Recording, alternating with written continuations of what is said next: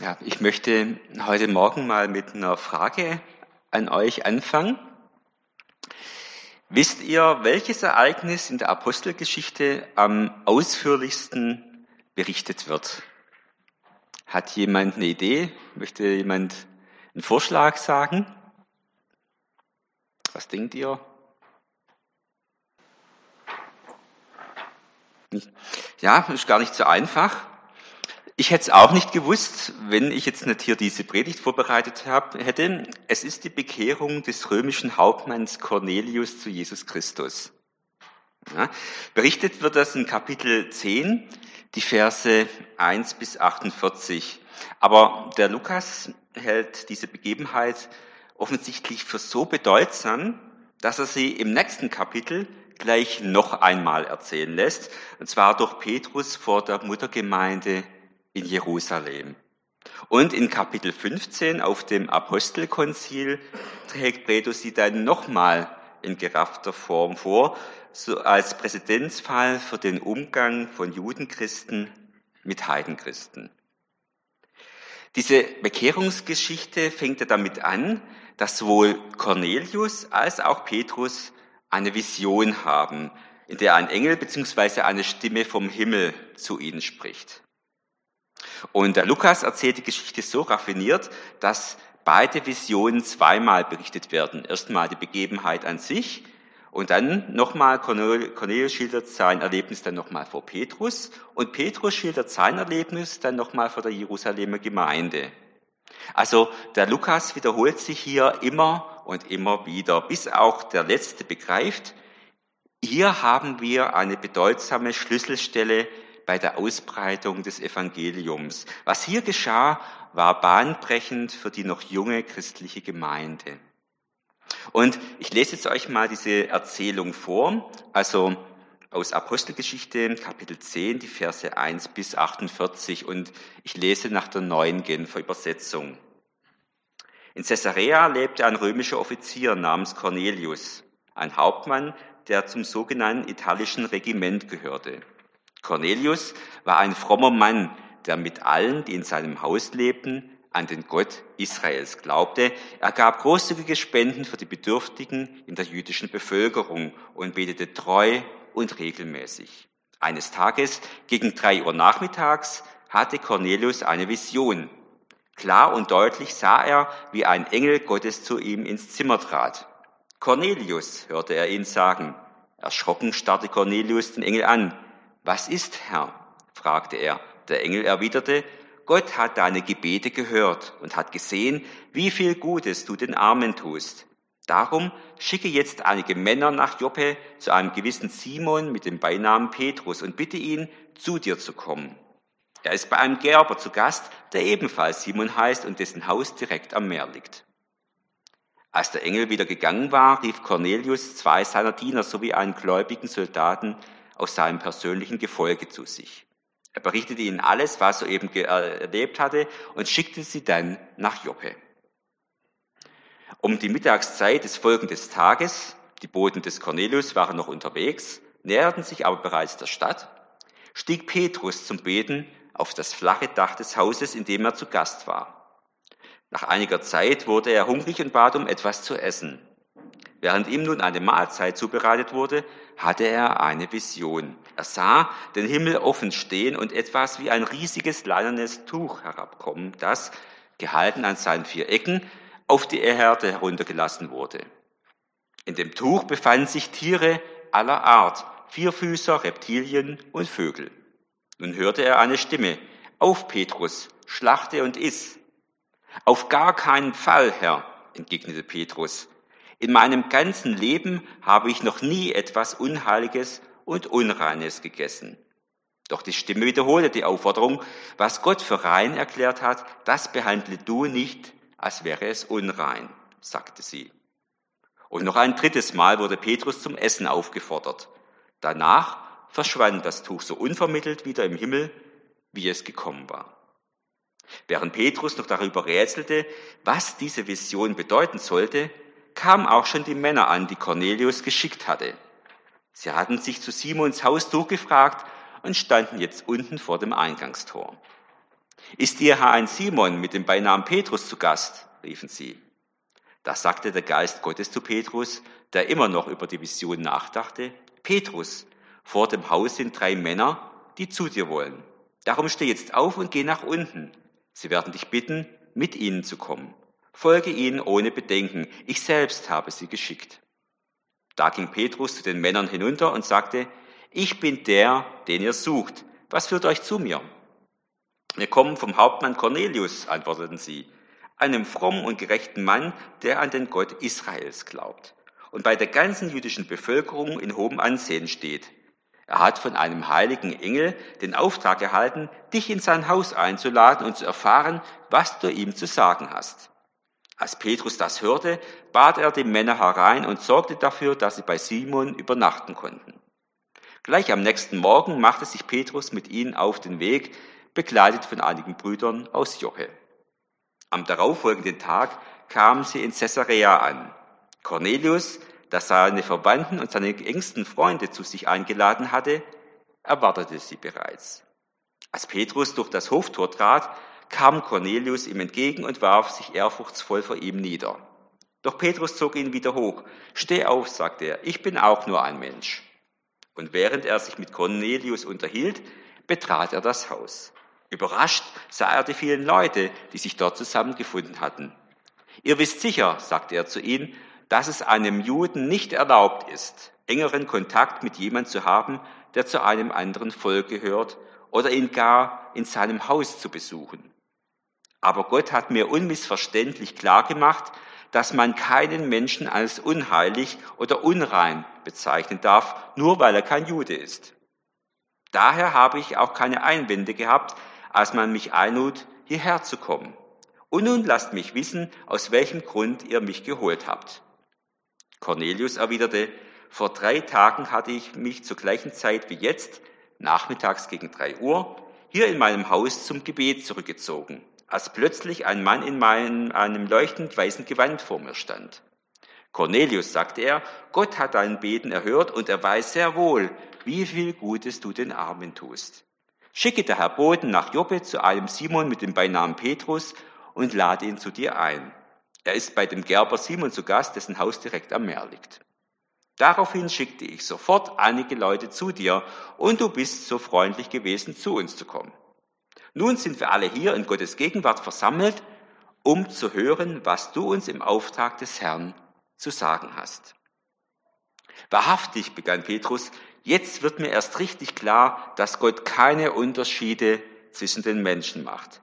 Er fragt nicht danach, zu welchem Volk jemand gehört, sondern nimmt jeden an, der Ehrfurcht vor ihm hat und tut, was gut und richtig ist. Was ich euch bringe, ist die Botschaft, die Gott bereits den Israeliten verkünden ließ. Es ist das Evangelium vom Frieden durch den, der über alle Menschen Herr ist, Jesus Christus. Ihr habt sicher von dem erfahren, was sich im ganzen jüdischen Land zugetragen hat. Angefangen hat es in Galiläa, nachdem Johannes zur Taufe aufgerufen hatte. Jesus von Nazareth wurde von Gott mit dem Heiligen Geist gesalbt und mit Kraft erfüllt und zog dann im ganzen Land umher, tat Gutes und heilte alle, die der Teufel in seiner Gewalt hatte, denn Gott war mit ihm. Wir Apostel sind Zeugen von all dem, was er im jüdischen Land und in Jerusalem getan hat. Und dann hat man ihn getötet, indem man ihn ans Kreuz hängte. Doch drei Tage danach hat Gott ihn von den Toten auferweckt und in Gottes Auftrag hat er sich als, als der Auferstandene gezeigt. Allerdings nicht dem ganzen Volk, sondern nur denen, die Gott schon im Voraus zu Zeugen bestimmt hatte, nämlich uns Aposteln. Mit uns hat er, nachdem er von den Toten auferstanden war, sogar gegessen und getrunken. Und er gab uns den Auftrag, Auftrag, dem ganzen Volk mit allem Nachdruck zu verkünden und zu bezeugen, dass er, der von Gott eingesetzte Richter ist, der über die Lebenden und über die Toten das Urteil sprechen wird. Schon die Propheten haben von ihm geredet. Durch ihn, so bezeugen sie alle übereinstimmend, bekommt jeder die Vergebung seiner Sünden. Jeder, der an ihn glaubt. Während Petrus noch über diese Dinge sprach, kam der Heilige Geist auf alle herab, die seine Botschaft hörten. Die Gläubigen jüdischer Herkunft, die Petrus nach Caesarea begleitet hatten, waren außer sich vor Verwunderung, dass die Gabe Gottes, der Heilige Geist, auch über Nichtjuden ausgegossen wurde. Sie hörten nämlich, wie die Versammelten in geistgewirkten Sprachen redeten und Gott für seine Größe priesen. Schließlich wandte sich Petrus an seine Begleiter und sagte, wer hätte jetzt noch das Recht, diesen Leuten die Taufe zu verweigern, jetzt wo sie genau wie wir den Heiligen Geist empfangen haben? Und er ordnete an, sie im Namen von Jesus Christus zu taufen. Danach blieb er auf ihre Bitte hin noch einige Tage bei ihnen. So, das war jetzt ziemlich viel Bibeltext, aber das ist einfach hier diese zusammenhängende Stelle von diesem Bericht hier. Und das ist eben wesentlich. Petrus wird also eingeladen von einem gut betuchten Mann in einem großzügig angelegten Haus mit einer vielköpfigen Dienerschaft. Toll, nicht? Eingeladen zu werden ist toll. Vielleicht gibt's Kaffee und Kuchen, Vielleicht lernen wir nette Leute kennen und führen anregende Gespräche oder machen lustige Spiele zusammen. Schön, danke voraus, sagen wir, wir freuen uns drauf und kommen gerne. Aber Petrus reagiert hier völlig anders. Petrus ist schockiert. Das heißt, er wäre schockiert gewesen, wenn er nicht diese Vision zuvor gehabt hätte. Das Tuch mit der Mischung von reinen und unreinen Tieren. Ohne diese Vision hätte er auf die Einladung genauso reagiert, wie er auf die Vision reagierte, mit Abscheu und Widerwillen. Ich, Petrus, soll die Einladung von einem römischen Offizier annehmen? Lieber würde ich sterben. In meinem ganzen Leben habe ich noch mit keinem Unbeschnittenen zu Tisch gesessen. Nur schon sein Haus zu betreten und die Gegenstände dort zu berühren, i würde mich unrein machen. Und ich wäre es fürs Erste vom Gottesdienst in der Synagoge ausgeschlossen. Und wenn Cornelius mich dann zu Tisch bitten würde, was soll ich essen? Alles würde mich verunreinigen. Das Brot, die Milch, das Olivenöl, der Wein und am meisten natürlich das Fleisch, das wahrscheinlich von einem verbotenen Tier stammt oder vorher einer heidnischen Gottheit geopfert worden war und das in jedem Fall nicht koscher geschlachtet wurde, sondern noch Blut enthält. Nein, nein, für diese Einladung setze ich meine Frömmigkeit und meinen guten Ruf doch nicht aufs Spiel. Cornelius lebte als römischer Soldat in Caesarea Philippi, der Hafenstadt der Provinz Palästina, in welcher der römische Statthalter seinen Sitz hatte. Er war Centurio, also Anführer einer Hundertschaft Soldaten. Obwohl Römer und damit ursprünglich Heide, war Cornelius dem jüdischen Glauben sehr aufgeschlossen. Mehr noch, er praktizierte den jüdischen Glauben, gerade durch die Einhaltung der Gebetszeiten und die Teilnahme am jüdischen Synagogengottesdienst, ohne jedoch der jüdischen Religionsgemeinschaft anzugehören. Durch das Land lief damals ein tiefer Riss. Die Bevölkerung war gespalten in Juden und Heiden. Die Juden waren das erwählte Volk Gottes. Alle anderen waren in ihren Augen von Gott verstoßen. Sie waren die Gerechten, alle anderen gottlos. Sie hatten das Licht des göttlichen Gesetzes und sogar wenn einer wie dieser römische Offizier sich für den Gott Israels interessierte und zu ihm betete und der jüdischen Bevölkerung auch noch mit großen Geldspenden half, änderte das doch nichts daran. Er war ein Unbeschnittener und gehörte nicht zum auserwählten Volk. Petrus steht auf der einen Seite und Cornelius auf der anderen. Der Graben scheint unüberbrückbar. Und Petrus will ihn auch gar nicht überbrücken. Alles in ihm sträubt sich dagegen. Nur schon der Gedanke, bei einem Heiden am Tisch zu sitzen, lässt Ekel in ihm hochsteigen. In seinem tiefsten Inneren ist dieses Empfinden verwurzelt und verankert. Der Magen würde sich ihm umdrehen, wenn er unreine Speisen aus unreinen Schüsseln essen müsste.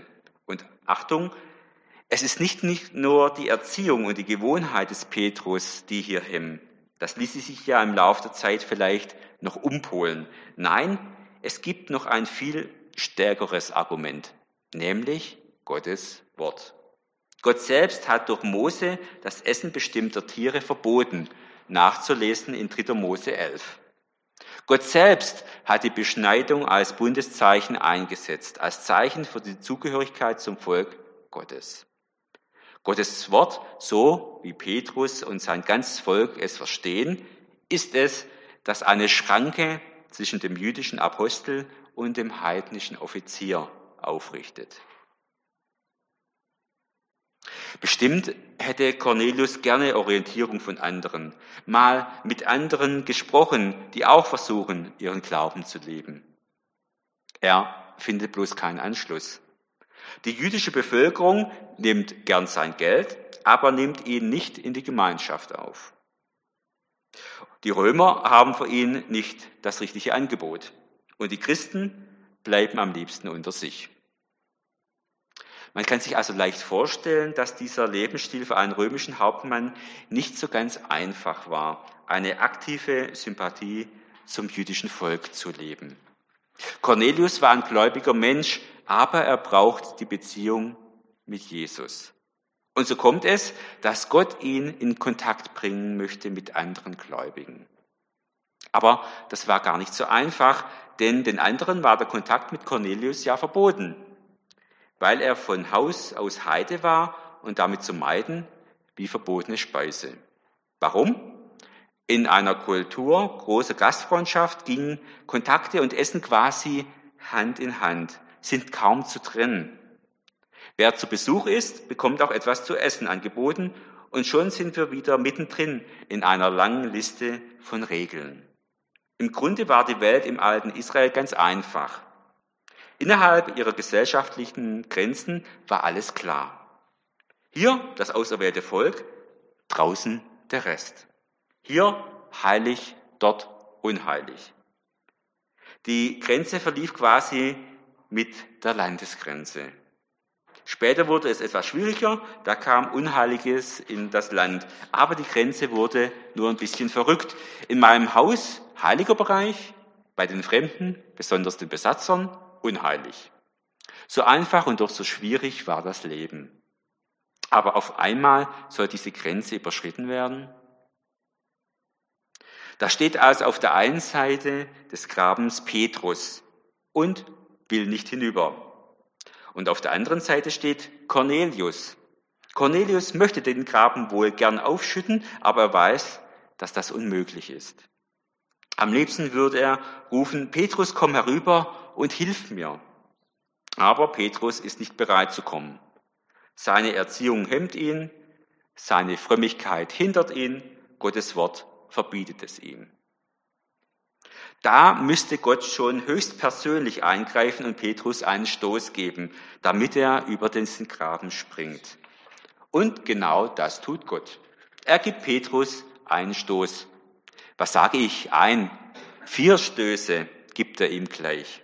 Gleich viermal schubst der Petrus, viermal tut er etwas so Außergewöhnliches, dass Petrus es schließlich wagt und über seinen eigenen Schatten springt und bereit ist, einen Nichtjuden zu taufen und ihn als Mitglied von Gottes Familie willkommen zu heißen, ohne dass dieser Nichtjude beschnitten ist oder die jüdischen Speisevorschriften einhält. Am Ende dieses Kapitels steht die Bekehrung von Cornelius. Aber damit die möglich wurde, musste erst einmal Petrus umkehren und lernen, die Menschen anderer Völker so zu sehen, wie Jesus sie sieht. Und vielleicht kostete Gott die Umkehr des Petrus mehr Überzeugungsarbeit als die Bekehrung des Cornelius.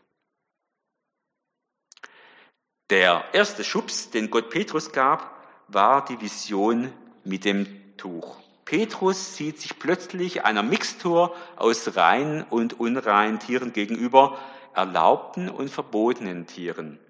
Das Schaf neben dem Schwein, die Kuh neben dem Kaninchen. Petrus weiß, dass diese Vision von Gott kommt, aber er begreift nicht, was Gott damit bezweckt. Auf Petrus, schlachte und iss. Will Gott mich auf die Probe stellen? Will er meine Gesetzestreue testen? Petrus ist sich seiner Sache so sicher, dass er es wagt, dem göttlichen Befehl zu widersprechen. Auf gar keinen Fall, Herr. Sowas habe ich noch nie gemacht und sowas werde ich auch gar niemals machen. Kommt nicht in die Tüte. Merkwürdig nur, dass Gott seine Gesetzestreue so gar nicht zu würdigen scheint. Im Gegenteil, die Stimme weist ihn sogar noch zurecht. Was Gott für rein erklärt hat, das behandle du nicht, als wäre es unrein. Und noch zweimal wiederholt er den Befehl, schlachte und iss, ehe er das Tuch wieder in den Himmel verschwinden und einen total perplexen Petrus zurücklässt. Was soll das alles? Ich kapiere überhaupt nichts mehr. Im Gesetz von Mose hat Gott diese Tiere doch für unrein erklärt, ganz eindeutig. Und jetzt behauptet er, er habe sie für rein erklärt. Wann ist denn das passiert? Petrus grübelt und grübelt. Wie bereits gesagt, waren die Speiseregeln ein wichtiger Bereich des täglichen Lebens. Die wichtigsten sind kein Fleisch und Milchprodukte zusammen essen, nichts von unreinen Tieren wie Schweine oder Meeresfrüchte. Und so eine Palette wird dem Petrus hier vielleicht serviert. Als zum Beispiel Schweineschnitzel in Rahmsoße, dazu Tintenfischringe oder Muscheln lecker werden manche jetzt vielleicht sagen und Petrus sollte sich mal nicht so anstellen, schon gar, wenn der Befehl zum Essen von ganz, ganz oben kommt. Aber vergessen wir nicht, wie reagieren wir, wenn Menschen leichtfertig mit unseren Regeln umgehen oder sich locker drüber hinwegsetzen. Natürlich tun wir uns schwer zu verstehen, warum Petrus solche Schwierigkeiten hatte, den göttlichen Befehl einfach Folge zu leisten. Wir können uns da schlecht hineinversetzen, da wir so gut wie keine Speiseregeln und Verbote im religiösen Sinn kennen. Was man essen sollte oder nicht, ist für uns keine Sache, die mit Glauben zu tun hat, sondern mit Gesundheit. Wir unterscheiden zwischen heiliger und nicht zwischen heiliger und unheiliger Speise, sehr wohl aber zwischen gesund und ungesund. Wagen wir also mal eine Übertragung. Stellen wir uns mal vor, Gott würde uns BSE verseuchtes Fleisch vorsetzen und sagen, es äh, ist, es wird dir schon nicht schaden. Oder frische Milch aus China, Hähnchen, die an der Vogelgrippe gestorben sind. Die Liste lässt sich ja heute endlos erweitern. Skandale in jede Richtung haben wir ja genug gehabt und sie werden in Zukunft wahrscheinlich auch nicht aufhören. Jemand würde sagen, ist. Da würde die oberste Regel der Gesunderhaltung gebrochen. Eine Regel, mit hohem Stellenwert. Also alles nicht so einfach. Du witterst Gefahr, du merkst, dass dein Weltbild anfängt zu wackeln und das ist ein ganz hässliches Gefühl. Niemand sucht das, niemand möchte das und auch der Petrus nicht. Der zweite Schubs, den Gott Petrus gibt, kommt, als die Boten des Cornelius bei ihm eintreffen. Sie stehen unten vor dem Haus und rufen nach ihm. Der begleitende römische Soldat hätte jederzeit das Recht gehabt, einfach die Tür zu öffnen und hineinzuspazieren. Aber er ist rücksichtsvoll und tut es nicht. Er weiß, dass er damit dieses Haus in den Augen seiner, seines jüdischen Besitzers verunreinigen würde. Petrus auf dem flachen Dach des Hauses raucht noch der Kopf, immer noch so, dass er nichts davon mitkriegt obwohl doch sein Name laut unten gerufen wird. An dieser Stelle schaltet sich Gott wieder höchstpersönlich ein. Hast du es mitgekriegt? Vor dem Haus sind drei Männer, die zu dir wollen. Darum steh jetzt auf und geh nach unten. Sie werden dich bitten, mit ihnen zu kommen. Folge ihnen ohne Bedenken, ich selbst habe sie geschickt. Dieser göttliche Befehl ist der zweite Schubs. Geh ohne Bedenken mit ihnen. Ich selbst habe sie geschickt. Petrus erfährt, dass es Heiden sind, Leute, deren Einladung er eigentlich strikt ablehnen würde. Aber was will er machen? Gott selbst befiehlt ihm, mit ihnen zu gehen. Und irgendwie dämmert ihm, dass mit dem unreinen Tieren in dem Tuch vielleicht genau diese Boten aus Caesarea gemeint waren. Durch den Heiligen Geist wurde ihm klar, Mensch, siehst du nicht, das sind unreine Tiere, Nimm das zum Symbol, dass du zu Menschen gehst, die dir widerlich sind, die du nicht leiden kannst, die dir auf die Nerven fallen, weil Gott sie lieb hat. Und Petrus geht mit. Er springt über seinen eigenen Schatten und betritt das Haus des Römers, des Unbeschnittenen, des Unreinen. Übrigens, ach, etwa 800 Jahre früher befand sich in Joppe schon mal jemand, den Gott zu den Heiden schickte und der ebenfalls wahnsinnige Mühe hatte mit diesem Auftrag. Der Prophet Jona. Nach Ninive sollte er zu den Assyrern und er nahm in Joppe ein Schiff nach Spanien, also in die Gegenrichtung, ehe er auf dem Umweg über das Innere eines großen Fisches dann doch noch zur Besinnung kam. Schon merkwürdig, wie sich bei Gott Geschichte manchmal wiederholt oder dann eben doch nicht wiederholt. Petrus hat zwar größte Mühe, aber er schlägt doch gleich von Anfang an die richtige Richtung ein. Aber zurück zum Text.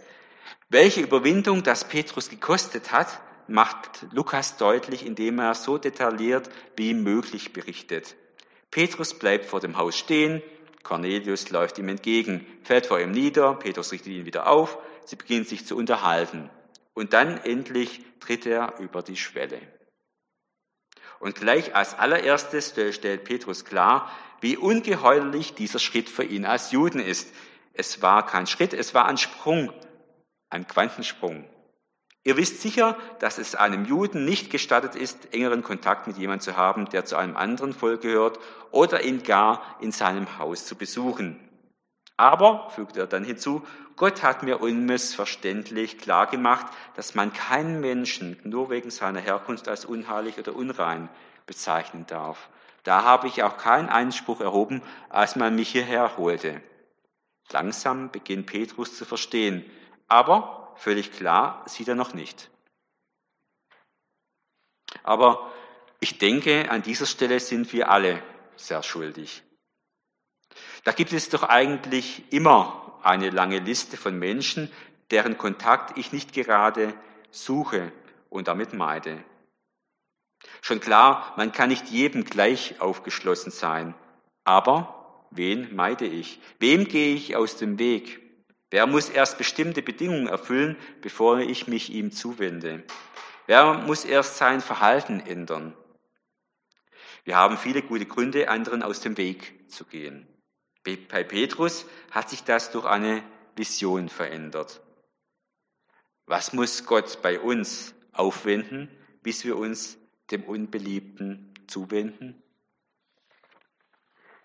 Den dritten Schubs erhält Petrus, als Cornelius ihm erzählt, wieso er ihn zu sich eingeladen hat.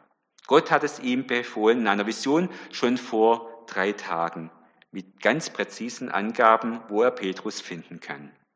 Und Cornelius lädt Verwandte und enge Freunde ein, voller Erwartung, dass für ihn und für alle, die er liebt, eine umwälzende Erfahrung bevorsteht. Petrus ist baff. Dann hat Gott also in diesem heidnischen Haus schon Vorarbeit geleistet. Noch ehe ich meine Vision hatte, hat der Cornelius seine. Gott hat sich von beiden Enden her vorangearbeitet vom Einladenden her und vom Eingeladenen her. Und alles hat er mit enormer Präzision synchronisiert. Eins greift ins andere. Alles passt zusammen, alles geht auf. Wahrhaftig, sagt Petrus, jetzt wird mir alles klar. Jetzt begreife ich, dass Gott keine Unterschiede zwischen uns Menschen macht.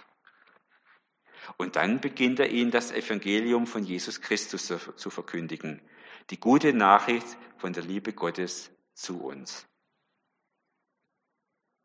Im Bibeltext steht hier eine der kürzesten und konzentriertesten Predigten aus der Geschichte des Christentums. Außerhalb der Evangelien ist dies im ganzen Neuen Testament die einzige Stelle, an der das Leben Jesu kurz zusammengefasst dargestellt wird.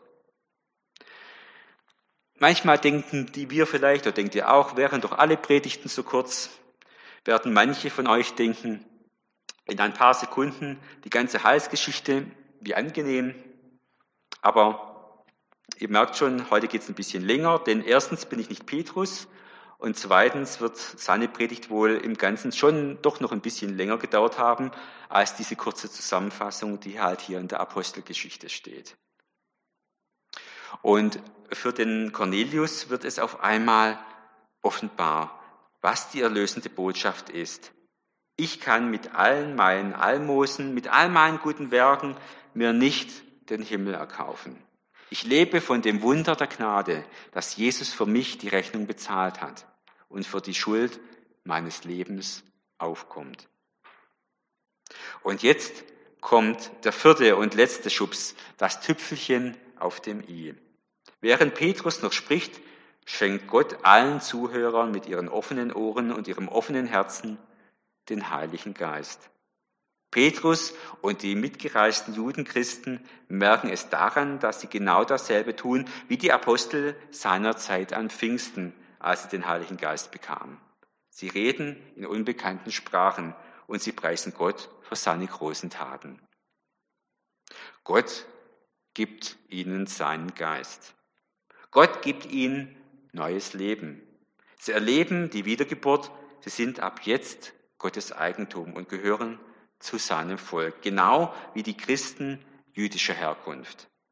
Obwohl sie nicht beschnitten sind, obwohl sie nicht versprochen haben, in Zukunft die jüdischen Speisegebote zu befolgen und den Sabbat zu halten. Sie stehen jetzt nicht einen Millimeter unter den jüdischen Christen. Sie sind nicht deren Stiefgeschwister. Sie sind vollwertige, gleichberechtigte Brüder und Schwestern. Und da macht jetzt Petrus Nägel mit Köpfen. Er tauft sie auf den Namen von Jesus Christus zum Zeichen, dass ihr Leben ihm gehört und dass sie ab jetzt Mitglieder der Gemeinde Jesus sind. Also der Petrus war schon immer ein guter Baptist. Wenn Gott den gläubigen Heiden diese hohe Position verliehen hat, darf und will Petrus sie nicht nachträglich zu zweite Klasse Christen degradieren. Er riskiert alles, setzt sein Ansehen vor den Juden aufs Spiel und wagt den unerhörten, kühnen, innovativen Schritt, Unbeschnittene zu taufen. Jetzt, wo Cornelius sich bekehrt hat, ist auch bei Petrus die Umkehr zu einem neuen Denken abgeschlossen.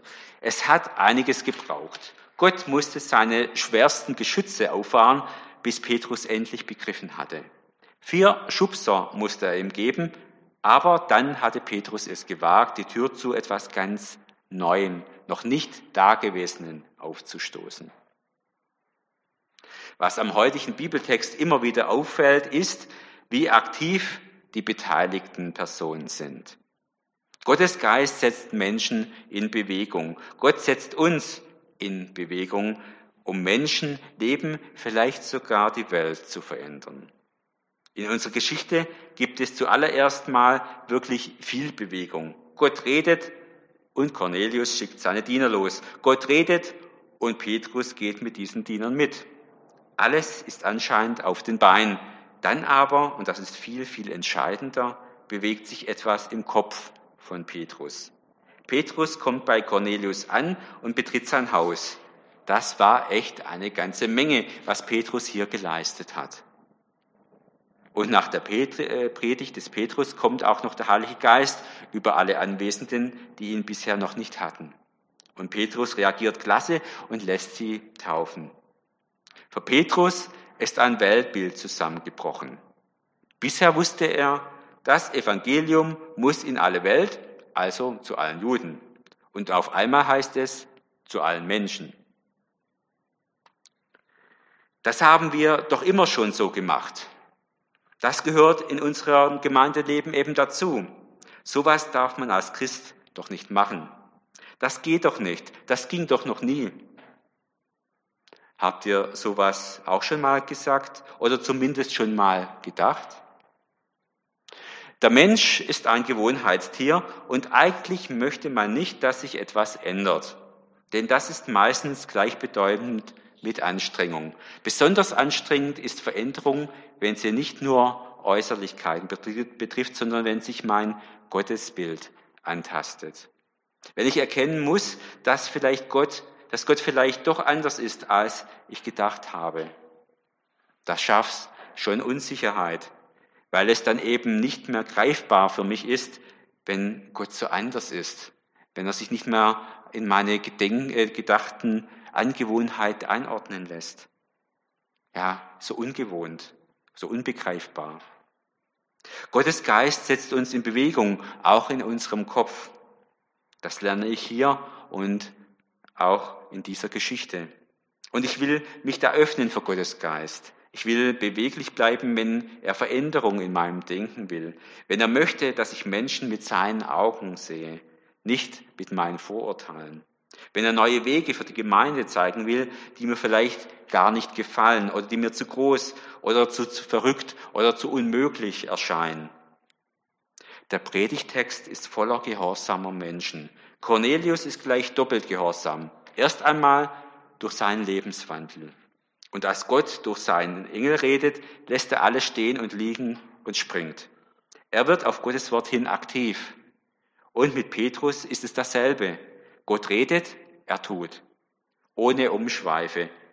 Jetzt ertappe ich mich dabei, wie ich denke, ja, wenn zu mir auch ein Engel reden würde, so ganz ähm, sichtbar, vernehmbar, ja, dann würde ich natürlich auch gehorchen. Wenn zu mir der Heilige Geist direkt vernehmbar sprechen würde, dann wäre Gehorsam ja gar kein Thema. Aber bei uns ist das ja viel schwieriger, denn so ganz greifbar haben wir das ja nicht, wenn Gott in unserem Gedanken redet. Aber dabei haben wir es fast noch einfacher, in vielen Dingen Gottes Willen zu erkennen. Er steht in der Bibel, die wir in Freiheit kaufen und lesen dürfen, in modernen verständlichen Übersetzungen. Wir dürfen uns treffen, uns, äh, um darüber zu reden und zu diskutieren, das Wort Gottes besser zu verstehen. Es ist in ganz vielen Dingen gar kein Problem zu wissen, wo Gott Gehorsam von uns fordert und wie sein Wille aussieht. Und natürlich haben wir auch den Heiligen Geist. Und trotzdem ist es nicht immer einfach. Also ich denke, Cornelius oder Petrus hatten es nicht leichter als wir. Es ist ein bewundernswerter Zug der beiden, den ich mir zum Vorbild nehmen möchte. Vielleicht müssen wir manchmal über unseren eigenen Schatten springen und etwas tun, was wir uns vorher selbst nicht zugetraut haben oder was wir nie machen wollten.